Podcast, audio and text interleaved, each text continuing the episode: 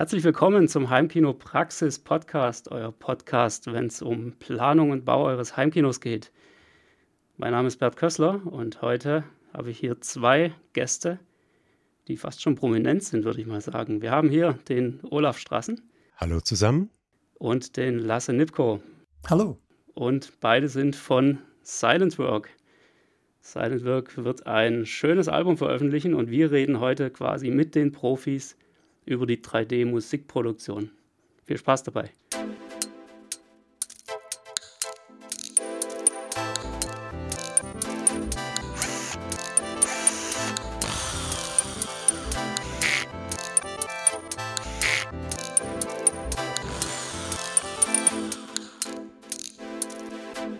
Heimkinopraxis Podcast.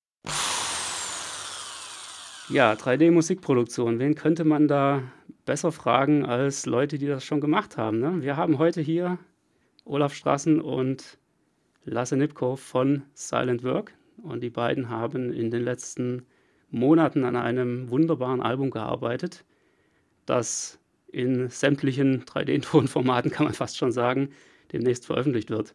Ich würde sagen, wir steigen hier direkt mal rein und legen mal los, damit die Leute euch ein bisschen besser kennenlernen. Olaf, willst du den Anfang machen?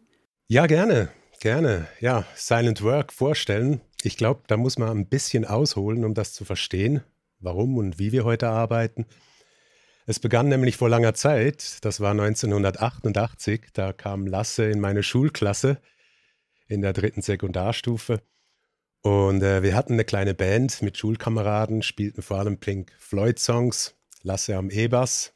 Er kam ursprünglich vom Kontrabass hat dann aber, glaube ich, aus Mobilitätsgründen dann irgendwann zum E-Bass gewechselt. Und ich spielte, seit ich fünf Jahre alt war, zwölf Jahre klassisch Klavier. Äh, habe einige Jahre daneben auch noch Klarinettenunterricht und Sologesang genommen. Und auf dem Pausenplatz äh, im Schulhof zeigte mir Lasse damals viele Songs von Depeche Mode, was uns musikalisch sehr schnell verbunden hatte, weil ich fortan begeistert war von dieser Band und vor allem von diesen vielen Maxi-Versionen, die sie rausgebracht haben. Und nach der Schulzeit machen wir dann vor allem zu zweit weiter Musik. Und so entstand dann auch Silent Work. Das hatte auch ein bisschen einen Zusammenhang mit Depeche Mode, weil äh, Lasse, Lasses Lieblingstitel damals war Work Hard und meiner Leave in Silence. Und daraus entstand dann die spontane Idee für Silent Work. Es passte aber auch zur Arbeitsweise weil wir damals auf unsere Nachbarn Rücksicht nehmen wollten. Wir arbeiteten häufig nachts, äh, hatten wir meistens Kopfhörer auf und waren möglichst leise. Das hat dann irgendwie auch zu Silent Work gepasst. Ja, so machten wir dann einige Jahre Meditationsmusik, vielleicht nicht Meditationsmusik, wie man es heute drunter versteht. Ähm, es, es, war recht rhythmisch durchaus. Ähm, Lasse hat am E-Bass äh, äh, seine Lines gespielt und auch geslappt und ich an den Keyboards. Und das war eine lustige Zeit, weil das war noch vor den Computern, vor den DAWs. Ähm, wir nahmen da Musik im sogenannten Overdub-Verfahren auf, also zum Beispiel äh, von der Audiospur einer VHS-Kassette haben wir rüberkopiert auf eine DAT-Kassette. Die Älteren werden es noch kennen. Oh ja. und dann äh, was dazugespielt übers Mischpult und dann wieder zurück äh, zu VHS und wieder was dazu gespielt und wieder hin zur DAT-Kassette. Und das war daher auch speziell, weil ähm, ja, ja, nicht nur das Rauschen hat sich jedes Mal addiert, sondern wenn du einen Fehler gemacht hast, dann ging es eigentlich wieder von vorne los. Oder du musstest halt damit leben, mit dem Fehler. Auf jeden Fall, äh, so circa 1990 kamen wir dann in den Studioraum eines befreundeten Drummers, weil dort noch Platz für uns übrig war. Und da kamen Jahre der Anschaffungen, vor allem seitens Lasse natürlich. Er wird noch ein bisschen erzählen von seiner Geschichte, aber es hatte gute Gründe, warum er dann Studer-Mischpulte hatten, Studerbandmaschinen, Revox-Tape-Deck, immer mehr Studiotechnik. Und irgendwann kam dann auch der erste Computer. Die Eltern werden den noch kennen. Das war ein Atari STE mit MIDI-Möglichkeiten. Und es folgten noch viele Macintoshes und irgendwann dann auch das erste Pro Tools 1 System. Ja, die Jahre vergingen. Während Lasse sich immer mehr aufs Technische konzentrierte, machte ich dann für sein Work weiter Musik, die allerdings mit Meditationsmusik kaum noch was zu tun hatte.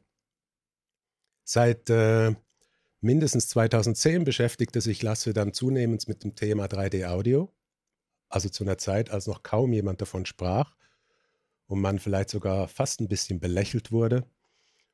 Und er kam dann mit musikalischen Wünschen jeweils zu mir. Ich sollte klangliche Phänomene für 3D-Audio musikalisch abbilden.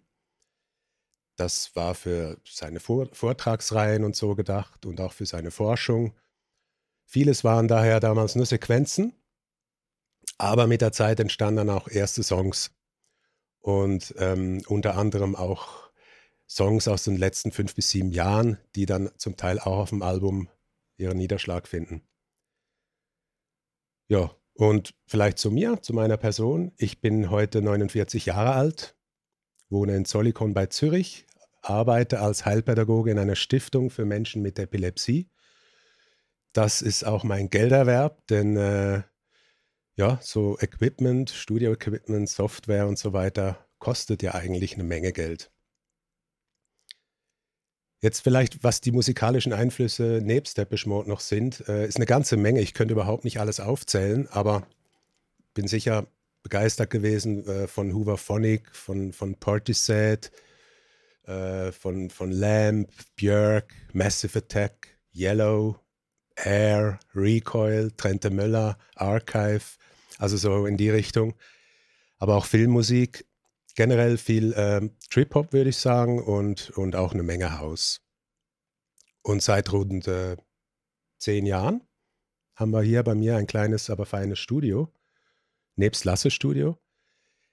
Mein See hatte zuerst äh, lange Jahre ein 714-Setup, und fürs aktuelle Projekt haben wir es aber zu einem Dolby Atmos 916 erweitert. Und ähm, ich arbeite hier weitgehend mit äh, Neumann-Abhöre oder auch für, für Aufnahmen.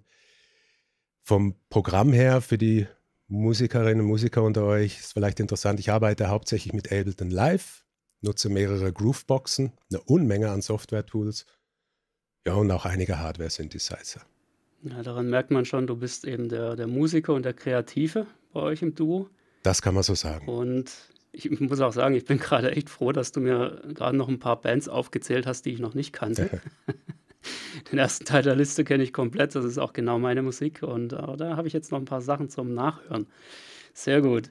Und ja, Lasse, du bist eher so der, der Techniker von euch beiden. Ne? Das hat man jetzt schon rausgehört. Ja, Vielleicht ganz magst genau. du auch noch gerade ein paar Worte zu dir sagen. Genau, und zwar ist meine ähm, mein Weg etwas anders gelaufen als Olaf, nachdem wir uns aus der äh, Schule dann verabschiedet haben. Und zwar habe ich dann bei Studer Revox die Lehre gemacht als Elektroniker.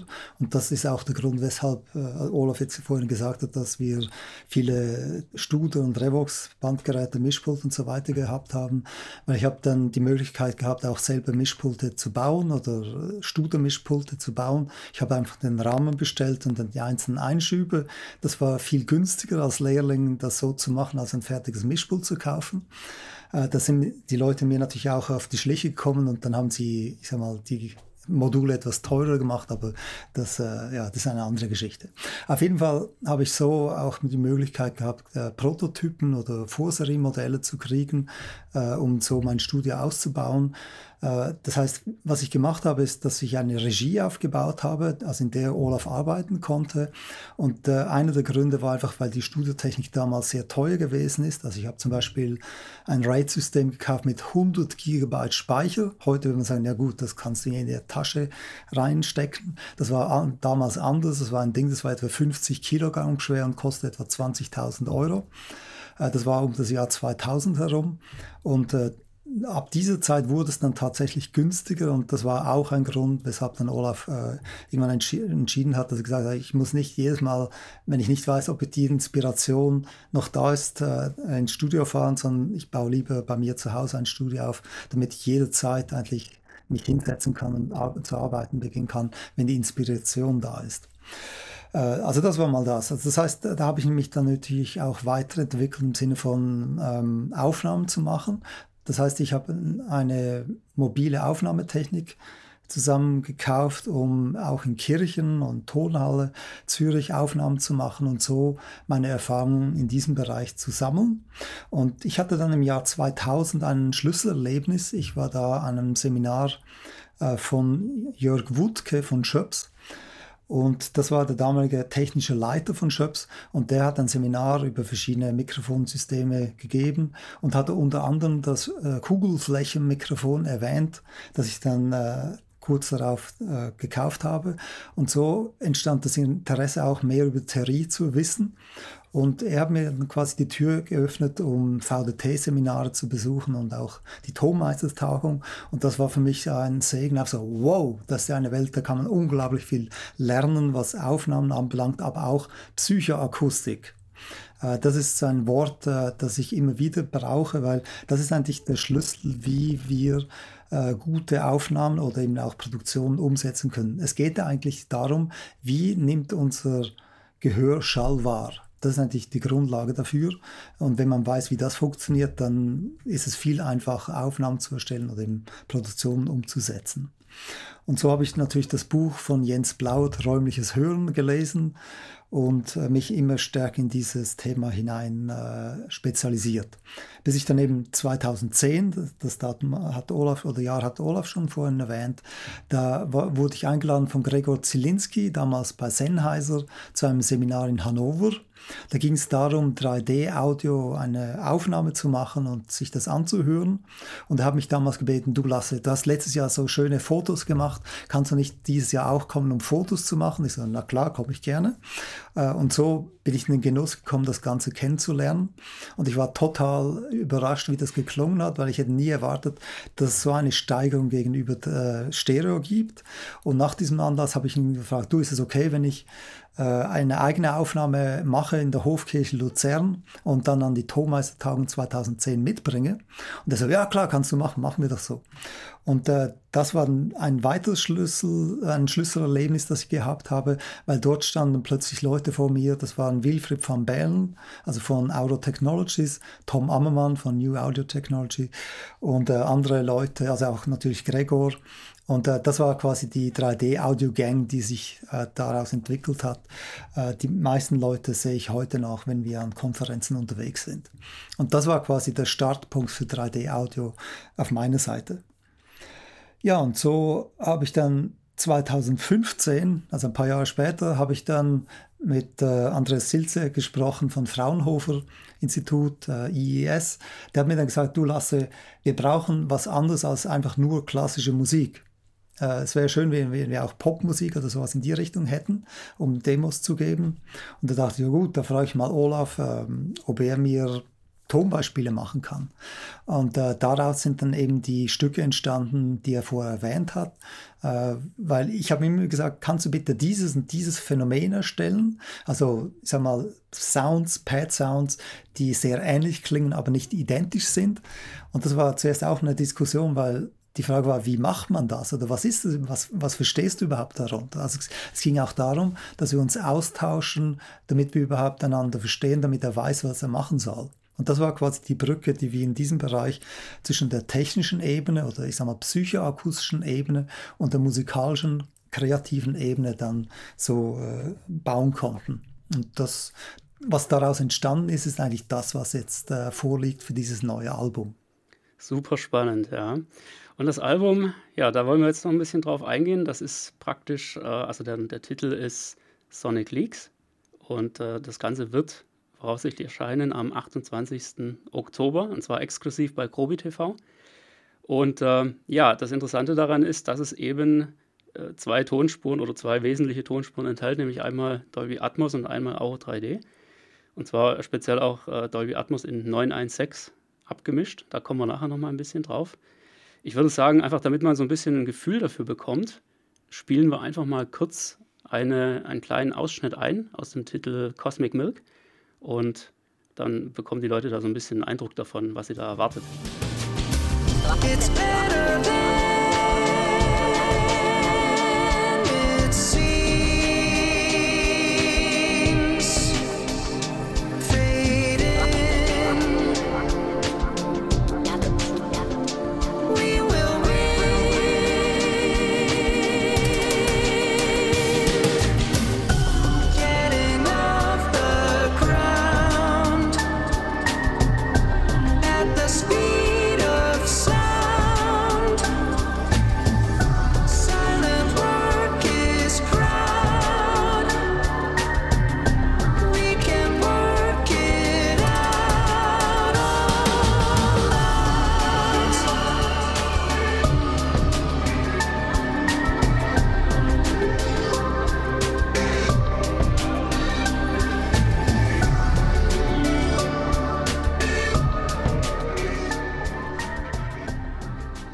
Ja, das hört sich doch auf jeden Fall schon mal sehr, sehr vielversprechend an, würde ich sagen. Ne? Als ich euch äh, jetzt kennengelernt habe und äh, gehört habe, ja, okay, ihr seid quasi ein Duo, ihr kommt aus der Schweiz, da hatte ich so den ersten Gedanken, Mensch, ist das jetzt das neue Yellow?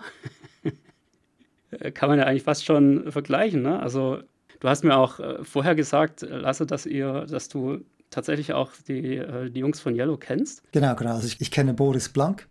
Äh, und zwar ist das ein, ich sag mal, Nachbar, der wohnt hier um die Ecke bei mir. Und äh, während Corona-Phase, also wir haben uns schon vorher kennengelernt wegen ähm, einem 3D-Audio-Projekt, das er umsetzen wollte. Da war er mal ein paar Mal bei mir. Äh, aber dann kam die Corona-Phase und äh, da konnte man eigentlich nur raus, um ich sag mal, mit dem Hund spazieren zu gehen. Äh, und weil wir beide einen Hund haben, sind wir uns da immer wieder mal über den Weg gelaufen und dann haben wir auch dann und wann über gewisse äh, 3D-Audio-Projekte gesprochen. Also er hat dann ein bisschen erzählt, dass er jetzt äh, eine Erleuchtung gehabt hat, dass er sein eigenes Album jetzt in 3D-Audio haben möchte und hat dann ein bisschen erzählt. Und so ist, äh, ist es eigentlich entstanden. Und äh, ja, und jetzt machen wir eigentlich auch unser Album, einfach ein bisschen später. Äh, und da bin ich mal gespannt, wie das kommt und ja, ob er sich das auch mal anhören wird und dass wir dann, vielleicht wenn Corona wiederkommt, dass wir dann darüber sprechen können. Ganz sicher. Ja, das, das, Album Point von Yellow ist ja auch äh, so ein Klassiker mittlerweile geworden und eine richtige, auch äh, eine richtige Referenzscheibe im Bereich Dolby Atmos. Das ist auf jeden Fall sehr, sehr spannend. Ja, super. Worauf ich jetzt heute so ein bisschen eingehen will für die ganzen Heimkino-Freaks da draußen und ja, einfach so ein bisschen technischer zu werden, ähm, ist so dieses ganze äh, 3D, ja, diese, diese ganze Musikproduktion in 3D.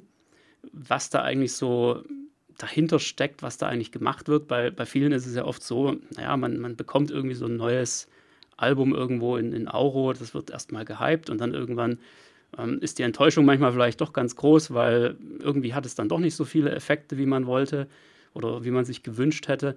Und äh, das sind also sehr, sehr viele unterschiedliche Ansichten und Erwartungen auch da draußen. Und das wollte ich heute einfach mal so ein bisschen mit euch ähm, ja auch aufklären, um da so einfach mal einen Blick hinter die Kulissen zu werfen, wie das Ganze eigentlich so vonstatten geht und was da wirklich alles dahinter steckt. Lasst uns doch da vielleicht gerade mal so ein bisschen einsteigen, was eigentlich so das Konzept hinter so einem Mehrkanal oder, oder auch 3D-Musikalbum eigentlich ist, speziell auch vielleicht hinter eurem Album und welche konzeptionellen Gedanken ihr euch da auch für sowas macht, für so eine Produktion. Genau.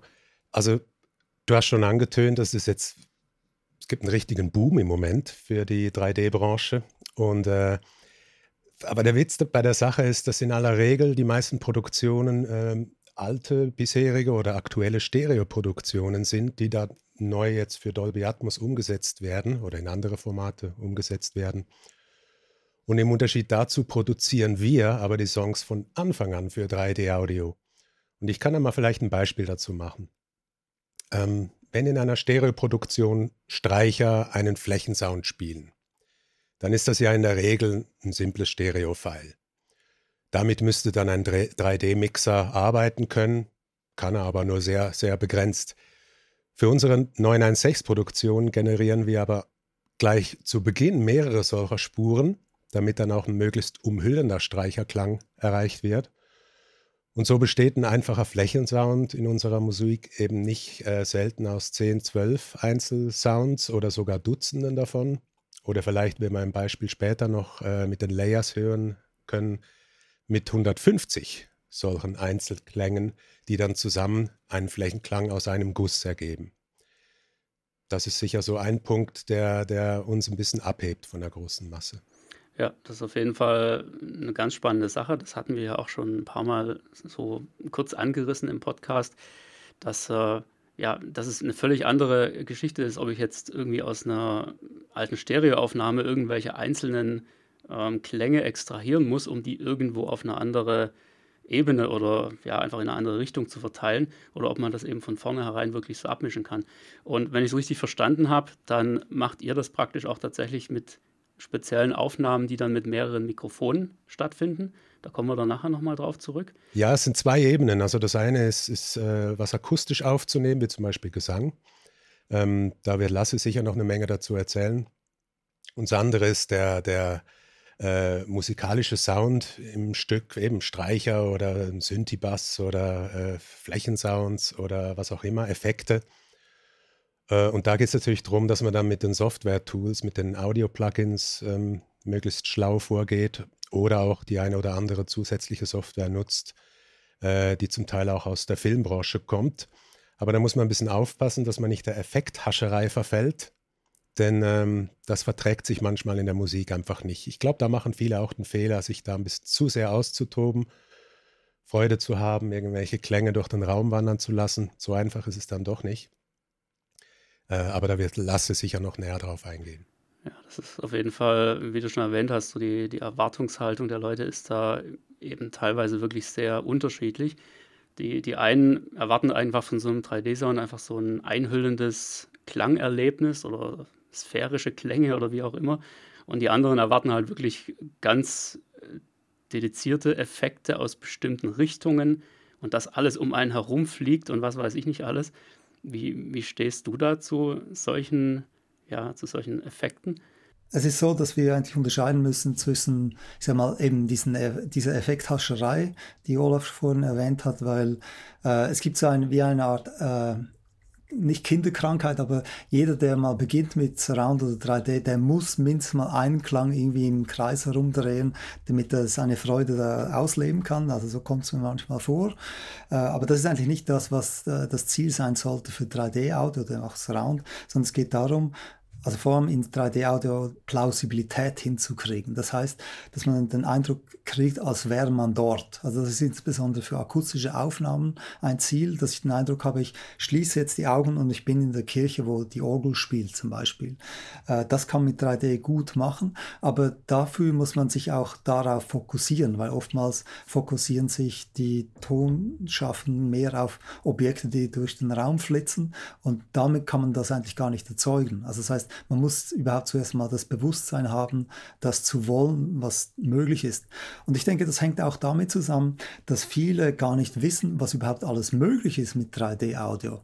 Weil alle die, die noch nicht mit Lautsprecher 3D-Audio gehört haben, das sind wahrscheinlich die meisten, weil die meisten kennen 3D-Audio eher über Kopfhörer, die, die können gar nicht das Erlebnis haben wie mit Lautsprechern, weil das, das ist einfach noch viel heftiger als mit Kopfhörern.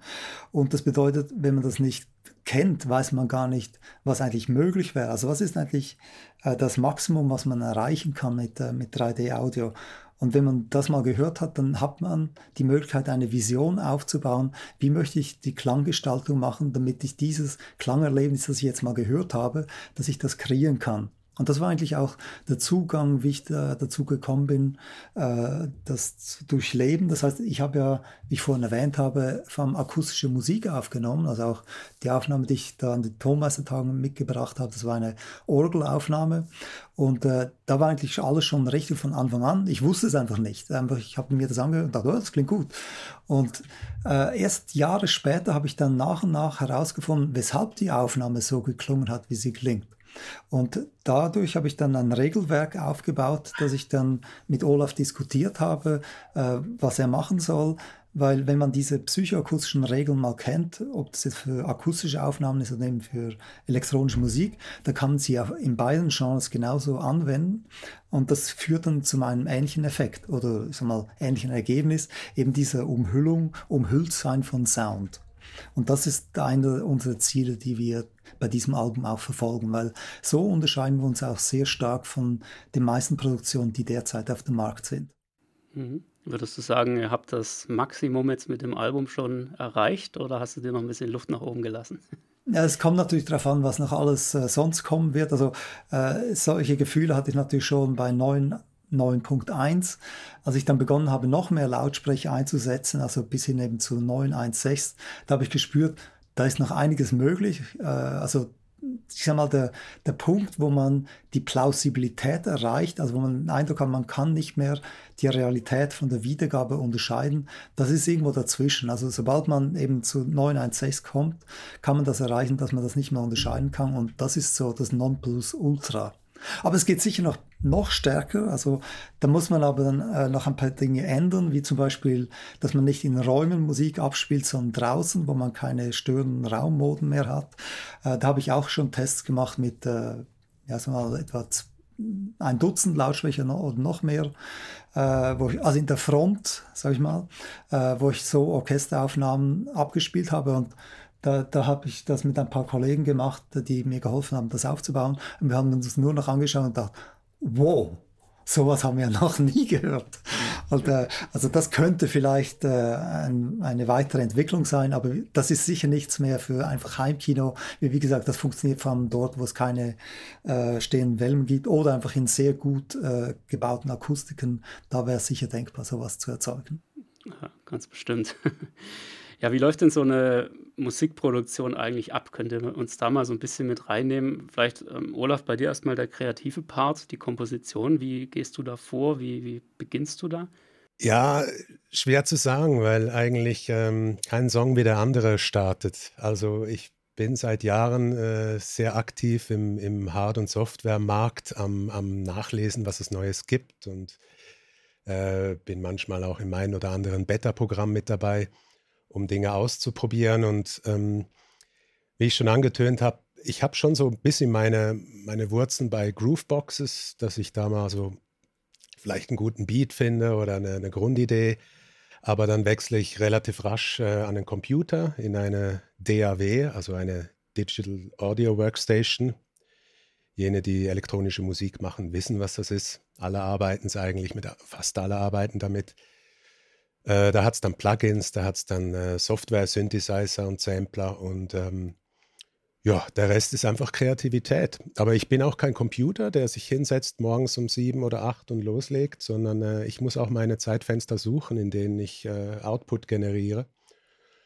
Und es ist halt schon so, dass Lasse dann relativ früh schon in die, in die Ideen mit eingebunden wird, Feedback gibt. Er ist, wenn man so will, äh, ein sehr strenger Feedbackgeber. Ähm, manchmal zum Leidwesen meiner Gefühle, aber im Endergebnis äh, entsteht dann aber auch bessere Qualität. Das muss ich schon auch feststellen. Und äh, so ist das ein bisschen ein Ping-Pong. Aber ich kann nicht sagen, dass es dies oder jenes ist der übliche Workflow. Also so Signature-Aufbauten habe ich hier nicht, sondern äh, bei jedem Song ist es eigentlich wieder Neuland und äh, ein Sprung ins kalte Wasser. Macht es für mich aber auch spannender. Mhm. Und Lasse, dann kommst du und übernimmst den technischen Part hinten raus sozusagen, wenn der Olaf fertig ist. Genau, oder einfach irgendwann ein Zwischenstand und da kommt etwas, was viele Leute schwer haben zu verstehen, dass so etwas möglich ist, was ich da mache. Und zwar höre ich mir zunächst einfach mal die Einzelspuren, also ich sage mal die Stereospuren durch, die mir Olaf schickt äh, und entscheide da, wohin ich die Stereospuren route. Das heißt, ich brauche also da kein Panning-Tool oder so, sondern ich route die Spuren hart an die, an die entsprechende Lautsprecherposition. Und wenn ich das gemacht habe für alle Spuren, das kann auch ein paar Stunden dauern, weil oftmals schickt mir Olaf Größenordnung, Größenordnung 50 oder noch mehr Stereospuren. Äh, dann gehe ich erstmal dann in, in mein Multimedia-Zimmer und höre mir das an und dann kommt der Moment, wo ich denke, wow, klingt unglaublich oder ja, da muss ich vielleicht da und da noch was machen. Aber manchmal kann es sein, dass ich zu etwa 95 Prozent mit der Mischung fertig bin, weil der größte, die größte Arbeit besteht eigentlich darum, diese räumliche Zuordnung zu machen. Und da hatte ich auch schon Erlebnisse, also ich habe mal ähm, äh, mit Hans-Martin Buff mich getroffen und äh, da habe ich mal erklärt, wie ich das mache und er hat gesagt, du, ich kann nicht vorstellen, dass das funktioniert öffne bitte die Produce Session, ich möchte sehen, wie das aufgebaut ist. Da habe ich das gemacht und habe dann gesehen, Fader alle auf Faderstellung 0 dB, keine Plugins, nur Routing, das ist alles. Natürlich jetzt für 9.1.6 ist es vielleicht ein bisschen komplexer als für 9.1. Also dort kommt es dann schon noch vor, dass ein, bisschen, äh, ein paar Dinge noch äh, justiert werden. Aber vom Ansatz her ist es tatsächlich so, es geht darum, von woher kommt der Schall. Und äh, da muss man auch sehen, von woher kommt das, dass, dass ich überhaupt auf die Idee komme, solche, solche radikalen Ansätze zu verwenden. Das hat damit zum, mit unserer Hörwahrnehmung zu tun. Also nochmals, wie nehmen wir Menschen Schall wahr? Und gleichzeitig hat das dann auch mit der Evolution zu tun, weil wir müssen uns einfach äh, vorstellen, wir hören Musik über Lautsprecher erst seit vielleicht 100 Jahren und die Evolution des Menschen ist ein bisschen länger, also ich weiß nicht wie viele Millionen von Jahren. Das heißt, äh, wenn wir jetzt mit Lautsprecher hören, äh, ist das nicht unbedingt sehr natürlich, weil wir Dinge machen können, die es in Natur nicht gibt. Also phaseninvertierte äh, Signale hören, das gibt es in der Natur einfach nicht. Das kommt praktisch nirgends vor. Und äh, das sind dann Dinge, die dann zu eher unangenehmen Hörerlebnissen führt. Und wenn man sich mit diesem Thema auseinandersetzt, dann wird auch klar, äh, das sagt auch Tom Ammermann immer wieder, äh, das Schall von hinten ist äh, nicht ganz unproblematisch, weil das führt zu dem sogenannten Schreckreflex. Das heißt, dass wir unmittelbar den Kopf drehen und schauen, was ist das? Und, äh, und da habe ich auch schon Vorträge gehört, zum Beispiel von Ronald Prente gesagt hat, also mehr so EDM-Musik, wenn man das sehr laut macht, dann wird das den Leuchten einfach schlecht. Und das ist die Frage, ob wir Musik machen wollen, bei der das den Leuten schlecht wird, wenn sie die Musik hören. Und so ist es dann einleuchtend, dass man versucht, diesen Dingen Sorge zu tragen eben Musikmischen so angeht, dass diese Phänomene eben nicht wirksam werden. Also lieber mal ein bisschen weniger aufs Gas treten. ja, also vor allem Schall von hinten muss man sehr genau wissen, was man da tut, ja. sonst kann das sehr schnell schief gehen.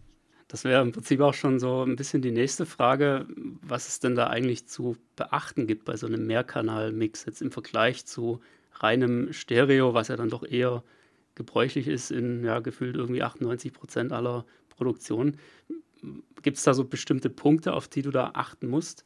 Außer jetzt gerade so, so Geschichten wie das, was du gerade erzählt hast? Ja, also ganz generell, um das vielleicht zu verallgemeinern, ist wichtig, dass man einfach beachtet, Stereo ist ein eingeschränktes Format.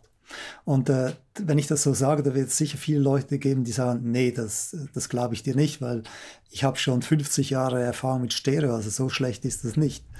Es ist aber so, wenn wir Stereo vergleichen mit Surround oder mit 3D-Audio, also ich sage mal mit wirklich gut produziertem Material, dann wird man nie mehr zu Stereo zurückkehren wollen, weil das klingt einfach so viel besser. Es ist aber jetzt auch so, dass wenn man eine Pause einlegt von vielleicht eine Viertelstunde und dann wieder sich Stereo anhört, dann ist die Welt wieder in Ordnung. Also so schlimm ist dann Stereo auch wieder nicht. Aber einfach der direkte Vergleich macht, ist einfach heftig. Äh, also das ist einfach mal das zu sagen und so kann man sich auch vorstellen, dass, äh, dass man einige Dinge beachten muss, damit man eben auch in 3D-Audio viele Dinge richtig macht, damit dies überhaupt möglich ist, dass alles funktioniert. Also das heißt also, einfach 3D zu machen ist nicht simpel. Also wenn man Dinge falsch macht, also das kann man dort sehr gut, hört man das eben auch viel besser. Also das kann man sich auch einfach vorstellen, wenn ich in einen Raum gehe und eine akustische Aufnahme in einem Raum mache, der nicht so gut klingt, kann ich das in Stereo recht gut kaschieren mit künstlichem Hall. Wenn ich aber eine 3D-Audioaufnahme mache in einem Raum, der nicht so gut klingt, dann zeige ich mit dieser Produktion, wie schlecht der Aufnahmeraum geklungen hat. Und das kriege ich nicht mehr so schnell weg. Ja, das ist dieser typische Effekt. Ne? Nachhall wegmachen geht nicht wirklich, hinzufügen geht immer. genau, also, ich, also vor allem, wenn äh, ich kann zwar überdecken oder auch mehr drauf tun, aber ein schlecht klingender Raum, den kriege ich nicht mehr weg. Und das ist eigentlich die Herausforderung. Genau, und das macht letztendlich dann eben auch die Qualität der, ja, der Aufnahme und, und generell der ganzen Produktion aus. Das, wo wir dann, also wir, ich sag mal Konsumenten, am Ende sagen, boah, das ist mal eine richtig gute Scheibe hier. Das Darum geht es ja am Ende. Jetzt ist es so, du hast mir so im, im, Vorhinein gesagt, dass du so eines der wichtigsten Features von Dolby Atmos, nämlich das Panning, überhaupt nicht äh, wirklich verwendest. Da müssen wir vielleicht kurz drauf eingehen. Ähm, Panning ist ja quasi diese, also wir haben bei Dolby Atmos mit Objekten zu tun, mit Soundobjekten, die man praktisch im Raum bewegen kann. Das heißt, da könnte zum Beispiel irgendein Geräusch von einem Auto sein, das sich von vorne links nach hinten rechts bewegt oder ein Flugzeug, das oben drüber hinweg geht. Und ähm, das ist ja im Prinzip auch das, was so manche, ich sag mal, bessere AV-Receiver auch anzeigen können. Also die Trinov-Modelle zum Beispiel haben da so eine wunderschöne Anzeige, wo man die Objekte dann tatsächlich auch sehen kann. Und ähm, viele denken immer, wow, ja, das ist das Killer-Feature von Dolby Atmos. Und dann hört man plötzlich, ja, das verwendet man oft gar nicht so richtig. Das hat natürlich einerseits vielleicht damit zu tun, dass das Ganze im Heimbereich natürlich auch völlig anders funktioniert als zum Beispiel im großen Kino. Also nur mal so als äh, grobe Hausnummer. Im, Im, Kino ist es so, dass äh, so eine Dolby Atmos Tonspur eben bis zu 128 solche Objekte haben kann. Und im Heimbereich ist das äh, einfach nur getrimmt auf 16, wenn ich es richtig weiß. Ja, das heißt, da geht schon mal gar nicht so viel und viele Dinge müssen eben einfach für den Heimbereich auch völlig anders nochmal abgemischt werden, um dort zu funktionieren. Und ja, jetzt, jetzt hast du praktisch gesagt, du, du nutzt das eigentlich gar nicht so großartig, sondern du setzt, wenn ich es richtig verstanden habe, eben einfach äh, praktisch Objekte statisch an eine bestimmte Stelle, sodass sie nachher im Endeffekt das 916 Setup ähm, widerspiegeln. Und dann ja, mischst du eben einfach die Sounds, die aus diesen Richtungen kommen, entsprechend zusammen, dass es dann quasi wieder ein großes Ganzes gibt. Also im Grunde eigentlich auch so, wie äh, Auro 3D eigentlich funktioniert. Ist das richtig? Ja, das stimmt, genau. Also das ist eigentlich die Überlegung. Und es gibt dazu zwei Dinge zu sagen. Und zwar einerseits geht es ja darum, wie kann man eine musikalische Idee ausdrücken und inwiefern äh, macht man das mit Bewegung, also mit bewegten Objekten.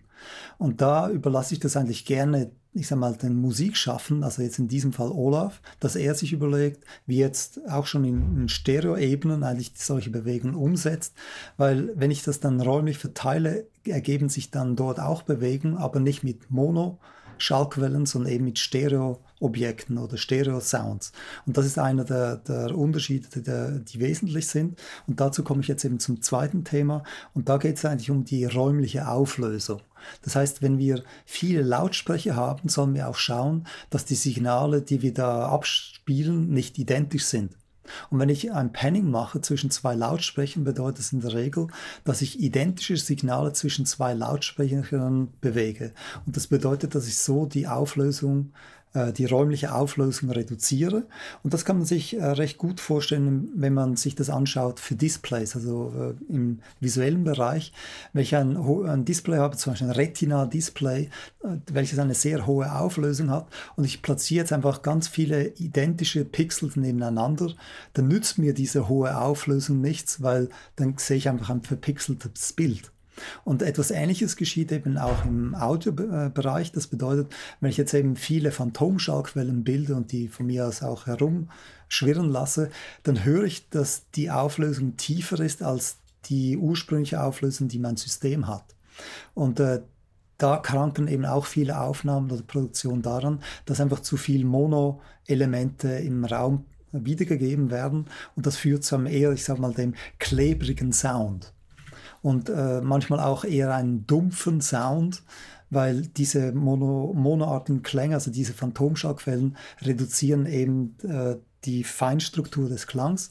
Und das ist auch ein Phänomen, dass man sagen kann, das gibt es in der Natur nicht, weil Phantomschallquellen, das ist etwas eigentlich hochgradig Unnatürliches.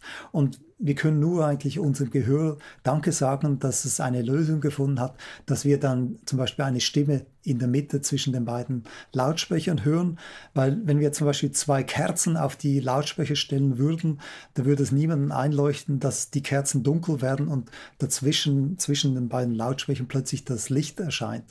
Aber im Hör-, also Audiobereich geschieht das so, aber eben mit gewissen Abstrichen. Und das ist der Sound der Phantomschallquelle, der sich dann eben auch weiter äh, quasi multipliziert, wenn man das mit 3D-Audio macht. Und das führt eben zu einem eher reduzierten Klang. Und das ist weit weg von dem, was ich mir vorstelle, wenn ich das Ziel habe, ich möchte einen so gut klingenden Sound kreieren wie möglich. Also da muss ich nicht beginnen, den äh, mit, äh, ich sag mal, mit Panning Tools zu reduzieren, wenn das nicht notwendig ist. Mhm. Das ist im Prinzip ja eigentlich auch so die, ja, der Kritikpunkt, der häufig auch an, an der Objektlösung von Dolby Atmos gebracht wird, dass äh, wenn man jetzt beispielsweise ja, eine, eine Szene in einer Höhle hat, wo irgendwo aus einer bestimmten Richtung ein, ein Klang kommt, dann kommt der eben nicht nur von der eigentlichen Quelle, sondern eben auch von den Reflexionen aus allen anderen Richtungen der Höhle. Und das muss ja letztendlich auch berücksichtigt werden, damit das natürlich klingt. Und äh, deshalb kann man da nicht einfach nur mit einem Objekt arbeiten. Es geht, denke ich, so ein bisschen in diese Richtung. Ne? Ja, genau, genau. Also deshalb auch äh, die, das, was Olaf vorhin erwähnt hat mit diesen Streichersounds, dass wir eben auch darauf achten, dass wir sehr viele Sounds haben, die wir aus verschiedenen Richtungen abstrahlen können, weil gerade Pad-Sounds entspricht, also gut, Pad-Sounds sind keine Streicher, aber Streicher und Pad-Sounds äh, gehören zur Kategorie von, von Räumlichkeit, dass wir Umhüllung schaffen möchten und dazu braucht es eben äh, eine sagen wir mal, Korrelation um Null herum, das ist technisch ausgedrückt, dass es eben diesen äh, Eindruck gibt von Räumlichkeit.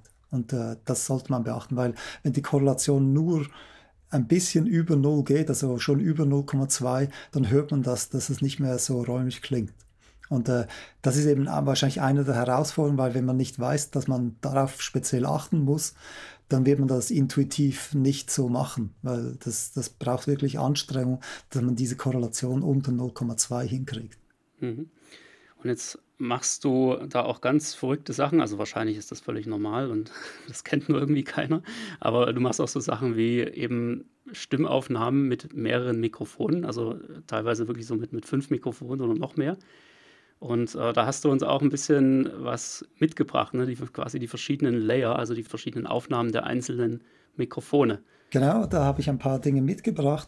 Und zwar geht es darum, dass, dass wir hören können, wie das Ganze aufgebaut ist, weil äh, das ist auch etwas, was nicht unbedingt jedem klar ist, dass wir in der Regel mit Vordergründen und, oder mit einem Vordergrund oder mit, und mit einem Hintergrund arbeiten. Oder sagen wir, wenn wir mehrere Sounds haben, gibt es eben für jeden Sound einen Vordergrund und einen Hintergrund oder gewisse Sounds sind für den Vordergrund und andere Sounds für den Hintergrund gedacht. Und so kann man sich eigentlich eine Klanglandschaft malen. Und wenn wir jetzt eine Sängerin aufnehmen, dann benutze ich ein Mikrofon, in das sie direkt reinsingt als Center-Mikrofon für den Direktschall, dass man sie also aus einer bestimmten Richtung hört. Und zwar so, dass es fast egal ist, wo man sich im Wiedergaberaum aufhält, hört man die Sängerin immer aus, dem, aus der Richtung des Center-Kanals. Und weiter gibt es dann die übrigen vier Mikrofone. Zwei davon sind neben dem Center-Mikrofon aufgestellt, also eins links, eins rechts äh, der Sängerin und zwei weitere oben drauf. Und diese Mikrofone haben die Funktion, den Gesang zwar auch aufzunehmen, aber nicht so direkt wie das Mikrofon, in das sie reinsingt. Das bedeutet, das Resultat ist so, dass man die höchsten Frequenzen nicht mehr so klar hört, weil sie quasi neben dem Mikrofon vorbei singt, also den vier übrigen Mikrofonen. Und das führt zu einem dumpferen Klang. Äh, das, das, führt dazu, dass man, wenn man diese Mikrofonsignale dann zu den Lautsprechern führt, das heißt jetzt links, rechts und hinten links und hinten rechts, dass man so äh, quasi eine Räumlichkeit kriegt, die aber nicht aus dem Raum kommt, sondern von der Stimme beziehungsweise von der Sängerin selber. Weil der Schall, der sie abgibt, also abstrahlt, ist dann nicht mehr korreliert 100% aufgrund der Abstrahlcharakteristik ihres Körpers oder ihres Kopfes und das führt zu kleinen Unterschieden der Stimme und dieser Effekt führt wiederum dazu, dass man eine Räumlichkeit wahrnimmt, obwohl es eigentlich keine Räumlichkeit ist. Aber das führt dazu, dass wir mehr Energie der Stimme im Raum haben, als wenn wir nur eine, ein Center-Signal haben, das wir durch den Center-Kanal abstrahlen.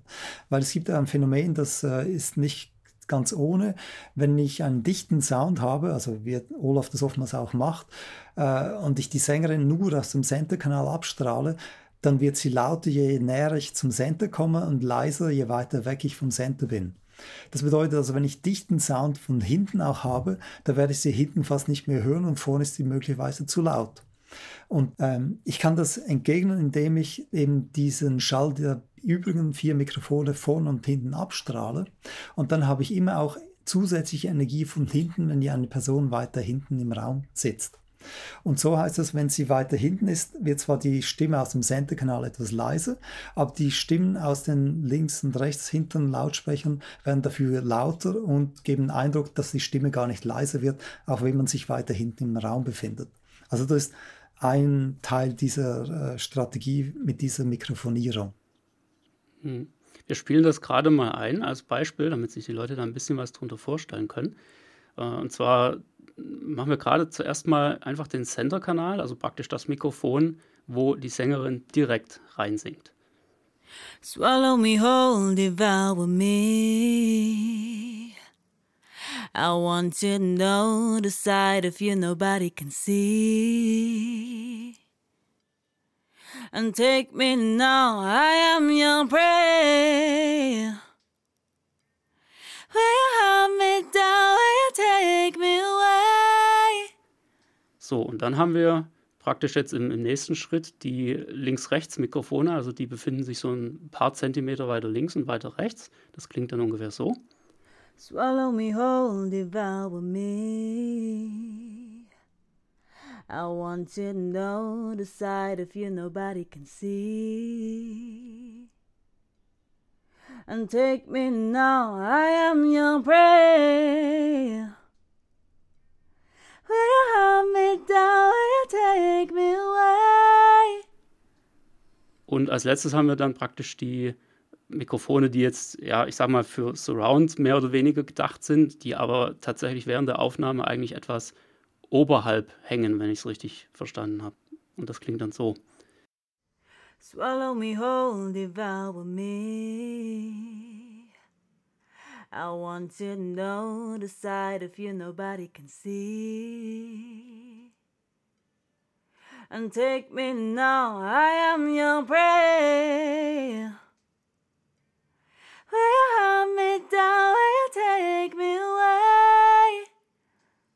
Ja, also ich finde, man, man hört deutlich den Unterschied. Eine sehr interessante Vorgehensweise. Das äh, hört man jetzt auch nicht alle Tage, dass das so gemacht wird. Ne? Genau, genau. Und das, das ist einfach mal die eine Ebene und dann kommt noch eine weitere Ebene dazu. Das hat dann mit dem Hall zu tun. Da haben wir auch verschiedene Hallspuren. Das hängt äh, damit zusammen, dass natürlich Olaf auch sich Gedanken macht, äh, wie kann er die Stimme etwas verhallen, Effekte einbauen und so weiter.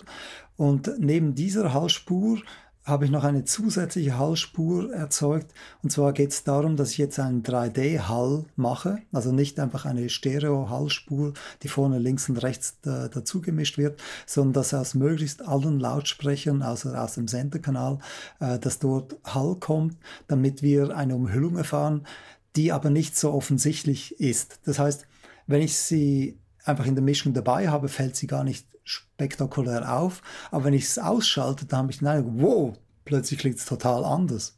Äh, irgendwie, da fehlt was. Und äh, das ist ein Ding, äh, das ist ein, ich sag mal, ein Geheimtipp. Und zwar hat das mit dem Rumanizer zu tun. Das ist ein, so eine Software von Penguin Ingenieurbüro. Äh, das ist von Ralf Kessler. Er ist ein Spezialist in diesem Gebiet, also für Impulsantworten, Hall-Prozessoren. Und äh, ich habe an der letzten AS Convention in Den Haag mit ihm länger darüber gesprochen und gesagt, lass uns doch mal ein paar Dinge austesten, also dass ich mal in der Tonhalle Zürich Impulsantworten aufnehme, damit wir diese für solche Produktionen wie jetzt für dieses Album einsetzen können, um die sogenannte Fluktuation einzufügen. Das ist ein Begriff Fluktuation, den hört man auch nicht gerade jeden Tag. Das ist etwas, was man zwar wahrnimmt als etwas unglaublich schön klingendes, aber man weiß gar nicht, dass es da ist. Also das heißt, es ist nichts, was offensichtlich zu hören ist, sondern es ist etwas, was einfach da ist, was einen guten, ein gutes Gefühl gibt. Oder sagen wir mal so, bei 3D-Audioproduktion ist es, ist es ein Element, das dazu führt, dass Leute Gänsehaut kriegen. Und äh, das ist eben etwas, was ich äh, versuche, auch bei den äh, ich sag mal, Pop-Produktion oder eben das, was wir jetzt äh, zusammen machen mit Olaf, äh, dass wir das hier einfügen. Und man würde es einfach wahrnehmen, wenn ich es ausschalten würde, wenn man hören, wow, plötzlich irgendwas fehlt jetzt. Aber wenn ich es einfüge, dann hat man einfach den Eindruck, es klingt gut und ich weiß gar nicht weshalb. Ja, wir können das gerade auch nochmal einspielen. Also wir haben ja zum einen mal die, äh, ja, die, die Reverb-Spur, also das heißt die, den künstlichen Hall. Das klingt dann so. Und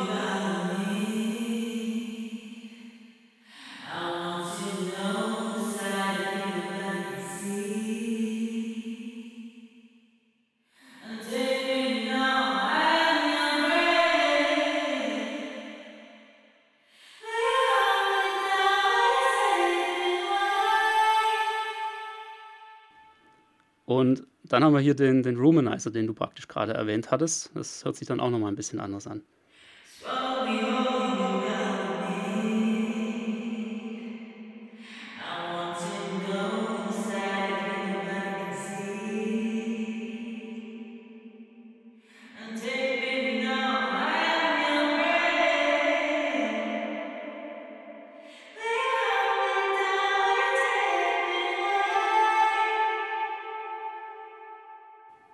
So, und das Ganze wird dann am Ende praktisch zu einer, ja, also zu einer großen Sache zusammengemischt. Das können wir jetzt hier natürlich im Podcast nicht wiedergeben, weil wir hier nur Stereo haben.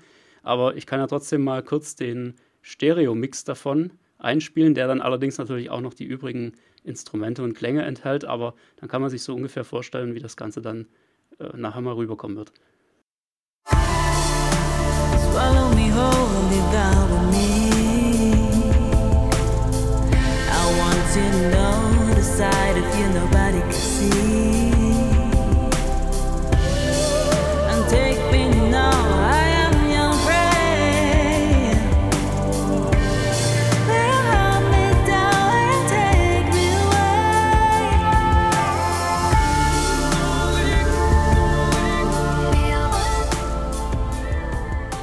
Ja, und die 150 Monopads, die du da hörst, darf man auch nicht vergessen.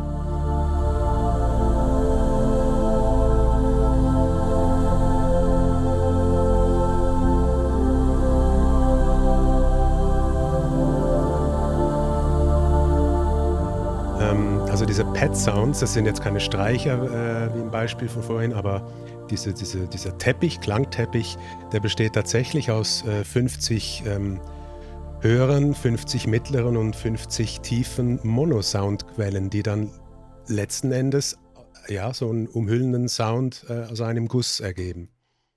Ja, das äh, hört man auf jeden Fall sehr gut raus. Ja, und jetzt ist eine ganz wichtige Frage von meiner Seite aus noch. Du hast ja gesagt, das Album ist quasi für Dolby Atmos 916 abgemischt. Wir haben jetzt verstanden, warum überhaupt für 916, obwohl doch Dolby Atmos eigentlich weitestgehend kanalunabhängig ist durch die Objekttechnologie. Aber was würdest du denn sagen, Lasse, was ist so der Mehrwert der 916-Mischung jetzt gegenüber zum Beispiel 714? Mhm. Also es gibt zwei Dinge. Das eine ist mal die räumliche Auflösung, die ich vorhin erwähnt habe. Wenn wir einfach mehr Lautsprecher haben, haben wir die Möglichkeit, aus verschiedenen Richtungen Schall abzustrahlen, was eigentlich dem entspricht, was wir zum Beispiel in der Kirche mit Reflexion haben. Je mehr Richtungen wir haben, desto natürlich wird das Klangbild, weil wenn man sich vorstellt, wenn ich jetzt nur zwei Richtungen habe, wo Reflexion aus dem Raum kommt, dann würde das wahrscheinlich nicht besonders spektakulär klingen. Das ist mal das eine. Und das andere ist einfach die Winkel, die wir haben. Es geht darum, dass wir Schall aus verschiedenen Winkeln abstrahlen können, weil je nach Winkel klingt es eben anders. Es klingt nicht gleich, ob ich jetzt aus 60 Grad oder aus 30 Grad äh, zum Beispiel Stereo Sounds abstrahle. Wenn ich bei 30 Grad, also plus minus 30 Grad was abstrahle, klingt es natürlich schmäler, als wenn ich das mit plus minus 60 Grad abstrahle. Und das sind Dinge, die da Einfluss nehmen, wo ich eben auch, äh, sag mal, musikalisch Dinge verfeinern kann, weil wenn ich die einzelnen Spuren von Olaf anhöre, kann ich, kann ich heraushören, ja, wohin würde es also eben, eh, am ehesten hinpassen, damit dieses Feature möglichst gut herauskommt, dass, äh, dass ich das eigentlich ein bisschen betonen kann, äh, was Olaf musikalisch ausdrücken möchte, weil ich das wenn ich das Solo oder einfach die einzelnen Spuren durchhöre, natürlich sehr viel besser höre, als wenn ich die Stereo-Mischung, also alle Spuren zusammen hören würde. Und so ergeben sich dann verschiedene Richtungen beziehungsweise verschiedene Winkel dieser Stereo-Sounds. Und das ist eigentlich einer dieser Mehrwerte, die, die man kriegt, wenn man eine höhere Auflösung hat, beziehungsweise mehr Lautsprecher bei der Wiedergabe. Mhm. Jetzt ist es so bei uns im Heimkinobereich auch immer so, dass man sagt, ja, zu viele Lautsprecher ist dann auch nicht gut, das macht die Sache nur komplizierter. Und gerade wenn man eben versucht, in einem relativ kleinen Raum, so mit äh, Dolby Atmos, sagen wir mal vier Deckenlautsprecher noch loszulegen und ähm, das Ganze dann irgendwann ein bisschen eng wird, dann hat man so diesen Effekt, dass ja, die, die Lautsprecher am Ende vielleicht äh, irgendwie nur noch so einen halben Meter auseinanderhängen im Raum, wenn es ganz dumm läuft. Ähm, ist das dann nicht auch so, so ein bisschen, ich sag mal, zu viel des Guten irgendwann? Ja, ich würde nicht sagen, weil du kannst dir vorstellen, je mehr Lautsprecher ich habe, also die Auflösung erhöhe, desto größer wird auch die Suite Area. Das bedeutet, der minimale Abstand zum Lautsprecher wird kleiner. Das heißt, ich kann mich bis, je nachdem, bis etwa zu einem ungefähr einen Meter zu einem Lautsprecher hin bewegen, ohne dass ich den Eindruck habe, dass ich diesen einen Lautsprecher heraushöre. Und das ist ein großes Plus auch gegenüber, ich sag mal, kleinen 3D-Audio-Setups wie 514 oder so wo eben ein bisschen weniger Lautsprecher da sind. Mhm. Also wenn es richtig gemacht wird, dann doch lieber ein bisschen mehr nehmen. Ja, es lohnt sich, weil wenn man die Lautsprecher mal hat, dann hat man sie. Dann ist nur noch die Frage, wie lange es dauert, bis genug Material da ist, das auch diese, äh, diese inhaltliche Auflösung aufweist. Ja, genau. Muss dann eben nur noch richtig aufeinander abgestimmt werden und dann kann man mal richtig Vollgas geben. Genau. Super. Ja, Olaf, Lasse, das waren super interessante Einblicke in das Thema. Ich kann es einfach nur noch mal wiederholen. Euer Album Sonic Leaks erscheint am 28. Oktober. Das Ganze wird es geben bei Grobi TV und nur dort. Und ja, ich bin schon tierisch gespannt, muss ich sagen. Und wir hätten auch noch eine kleine Überraschung für die Hörer, nämlich wir würden eine Ausgabe von eurem Album verlosen.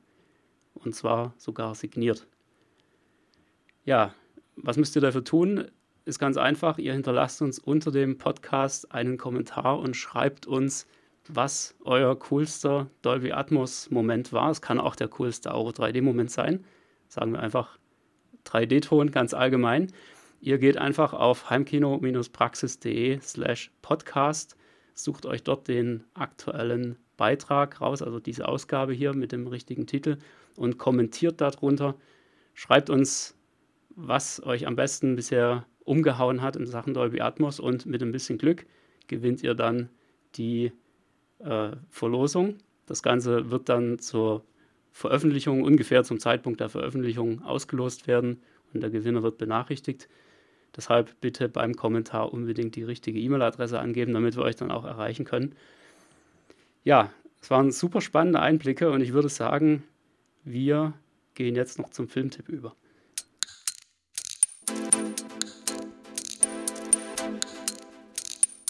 Der Heimkinopraxis Filmtipp. Ja, der heutige Filmtipp, das ist bei uns immer so üblich, dass die Gäste den geben. Was habt ihr uns denn für heute mitgebracht? Ja, wir dachten da an Blade Runner 2049. Das hängt damit zusammen, weil der Soundtrack, der ist unglaublich gut gemacht. Also das ist Hans Zimmer Musik.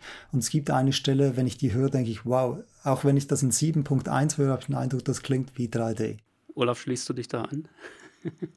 äh, als Unwissender, ja, schließe ich mich an. Nee, äh, Musik draus habe ich gehört, äh, den Film habe ich aber noch selber gar nicht gesehen. Da hast du schon Nutzen gezogen aus dem Filmtipp heute. Ich fand Absolut. ihn auch sehr, sehr spannend.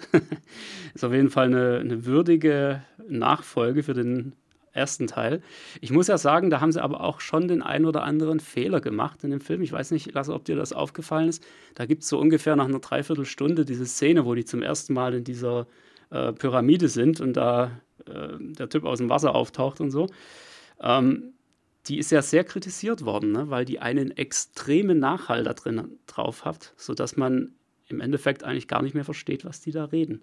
Naja, da muss ich äh, eingestehen, ich habe nicht den ganzen Film durchgeschaut, sondern ich habe vor allem die Musik gehört, weil das war auch wieder eine Corona-Sache. Das heißt, während der dem Lockdown habe ich wie wild Produktion gekauft und auch ganz viele Filme, um zu hören, was gibt es heute schon auf dem Markt, das gut klingt. Und äh, ich habe dann jeweils nur den linken, rechten Kanal gehört der Produktion. Und wenn jetzt, äh, wenn irgendwie viel Hall drauf gewesen ist, die Stimme verdeckt worden wäre, hätte ich das vielleicht gar nicht mitgekriegt. Da merkt man einfach, wer sich mehr für Musik interessiert als für Filme. Sehr gut. Ja, Blade Runner 2049, auch von mir die Empfehlung kann man sich auf jeden Fall immer wieder mal antun und übrigens nicht die 3D-Version schauen, also 3D-Bild. Das ist nur zusätzlich draufgerechnet worden. Das ist keine richtige 3D-Produktion. Da kann man durchaus einfach zur 2D-Scheibe greifen. Und ja, mir bleibt an dieser Stelle nur noch mal der Hinweis, mein Buch Heimkino Theorie und Praxis ist jetzt erhältlich. Ihr könnt es ab sofort bestellen unter heimkinopraxis.de slash Buch. Das ist das erste Mal, dass es überhaupt ein richtiges Buch über Heimkinos gibt, über den Heimkinobau. Daher auch der Untertitel mit guter Planung zum vollendeten Kinotraum. Ich habe bisher schon einige tolle Feedbacks bekommen. Vielen, vielen Dank an dieser Stelle auch schon mal dafür. Das Buch ist für jeden geeignet, der mit seinem Heimkino noch nicht ganz oben an der Spitze angekommen ist, wo auch immer das sein mag. Also wenn du gerade im Wohnzimmer unterwegs bist, profitierst du davon genauso wie als absoluter Einsteiger oder natürlich insbesondere, wenn du gerade drauf und dran bist, einen Kellerraum dafür freizumachen. Weitere Infos zum Buch, wie gesagt, unter heimkinopraxis.de slash Buch. Alle Links findet ihr nochmal in den Podcast-Show Notes beziehungsweise auch in der Beschreibung. Und ja, vielen Dank, dass ihr heute dabei wart. Das war unglaublich aufschlussreich, hat richtig Spaß gemacht. Herzlichen Dank auch, ja. Ja, danke für die Einladung. Sehr schön. Ich fiebere dem der Erscheinung eures Albums entgegen. Ich bin schon sehr gespannt, das ganze Ding mal durchzuhören. Vielen Dank, dass ihr dabei wart und liebe Grüße aus Zürich. Wir hören uns wieder in zwei Wochen. Bis dann, macht's gut. Bis dann, tschüss. Danke auch. Bis dann, tschüss.